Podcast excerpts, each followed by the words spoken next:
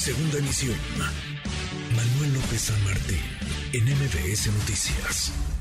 Le agradezco mucho estos minutos. Arturo Guerrero, secretario ejecutivo del Pleno del Consejo de la Judicatura. Arturo, gracias, ¿cómo estás? Muy bien, Manuel, muchísimas gracias a ti. Gracias por platicar con nosotros. Muchos temas eh, pasan por ahí, vaya, y la justicia sigue siendo una asignatura en la que hay mucho que trabajar, muchos pendientes, un trabajo indudablemente acumulado. Un buen momento, decíamos, para hacer un balance en la administración del ministro presidente Arturo Saldívar. ¿Cómo andan las cosas a propósito de este corte de caja en el Consejo de la Judicatura Federal, Arturo? Muchas gracias por la, por la invitación. Saludo a, tu audiencia. Y creo que lo, pones en, en, el término más elocuente posible, un corte de caja. A cuatro años de distancia es difícil hacer un resumen ejecutivo de todo, pero creo que sí hay algunas líneas que son muy destacables. Y si me permite, trato de irme muy rápido. Creo que hay, creo que hay cinco temas eh, que son trascendentales y transversales en general a todos los objetivos institucionales y uno a lo mejor de coyuntura, pero que tampoco es menor. Respecto a los temas más importantes, lo, primero ha sido eh, el enorme trabajo que ha sido que, se ha implementado desde el Consejo de la Judicatura en la Suprema Corte por impulsar la paridad de género. Acá eh, es un tema que no atañe nada más al Poder Judicial de la Federación, es un tema eh, cultural, es un tema que trasciende a la institución y trasciende inclusive al país.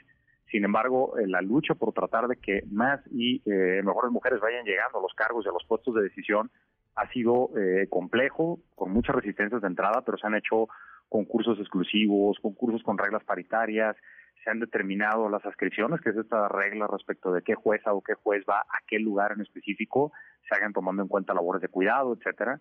Se ha trabajado también en una cultura institucional diferente, tratando de conciliar eh, el trabajo con la vida personal y familiar, licencias de paternidad, licencias de maternidad, campañas de lactancia, etcétera. Y un tema importante es que también el Poder Judicial ha reparado en el rol y este, este lugar que tiene como referente para muchas otras instancias para otros poderes del Estado, inclusive el sector privado. Entonces ha trabajado mucho en esto de juzgar con perspectiva de género, cómo cada decisión impacta y cambia realidades. Y a partir de ahí vienen otros cambios muy relevantes. En carrera judicial, por ejemplo, eh, se hicieron algunos ajustes que eran importantes para impulsar a la escuela judicial, de modo que todos los cargos de carrera que siempre han existido y donde el mérito fue importante, eh, ahora cambien de modo que el mérito sea suficiente, que no necesites conocer a alguien, que no necesites que te conozcan inclusive previamente y tratando de que todo se vaya escalonando, de que todo vaya teniendo un eje meritocrático, todos los puestos están concursando, esto es inédito, la escuela judicial pasó a tener dos concursos al año a tener 30 concursos en un año, de lo cual, no insisto, no tiene ningún precedente. Otro tema importante ha sido el combate eh, a la corrupción y al nepotismo, este, este combate frontal, buscando identificar en dónde estaban los problemas. Y entonces, por ejemplo, las designaciones ahora se hacen de listas conformadas a través de las personas que ganan estos concursos. Entonces, tienes una vacante, ya no eliges a quien conoces, a quien te recomiendan, eliges de la lista.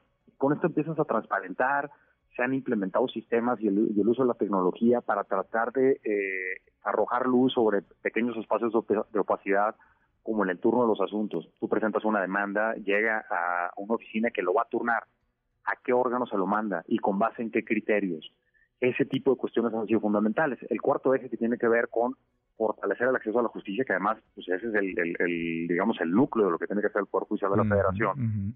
Ha sido importantísimo desde el lado de la defensa pública, no una defensoría que empieza a tomar un rol más activo con brigadas para ir a los, a los centros de reclusión, para ir a pueblos y comunidades indígenas y afromexicanos, para ampliar sus servicios en la cantidad de variantes lingüísticas, con estrategias que la llevan a colaborar con defensorías locales para tratar de apoyar también desde allá y el uso de la e-justicia, el utilizar herramientas tecnológicas para empezar a aumentar la oferta de eh, acceso a la justicia. Hace unos años el 2% de los asuntos ingresaron al Poder Judicial desde un portal de servicios en línea, hoy supera el 20%. Mm. Impresionante cómo le puedes llegar a más personas, pues no puedes poner un tribunal en cada rincón del país, mm. pero con el uso de la tecnología bien aplicada y logrando evitar estas brechas eh, que pueden existir, eh, logras que impacte a muchas más personas. y finalmente una corte muy cercana y presente, una corte que usa redes sociales y que sus decisiones impactan en general. Perdón, te interrumpí, ¿no? No, acercas, aproximas algo que tendría que estar pues realmente eh, muy en contacto con, con, los ciudadanos, ¿no? Vaya,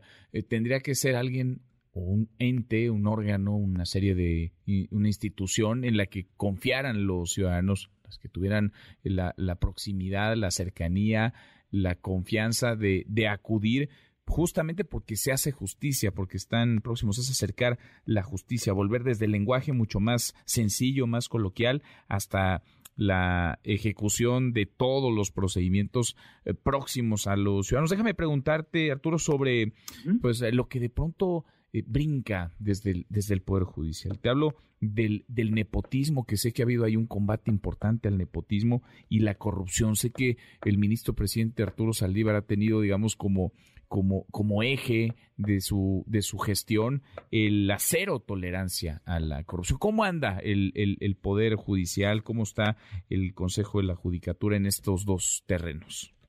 Mira, ese, es un gran tema. Eh, estos problemas siempre han existido ¿no? En, cualquier institución, por judicial no es de excepción. Y, eh, y tampoco es que sea una práctica generalizada, pero existían problemas y se tenían que atender. Entonces creo que eh, aquí un, tema muy importante es que el ministro, desde que compareció al Senado antes de ser eh, ministro, ya formalmente, apuntó este tema. Cuando se postula la presidencia de la Suprema Corte, lo vuelve a plantear y ahora en su presidencia y respaldado por, por las integraciones del Consejo que lo han acompañado, eh, ha, enfocado mucho este tema y en estos dos ejes que mencionas, el tema de corrupción, combate a la corrupción, ¿qué se ha hecho?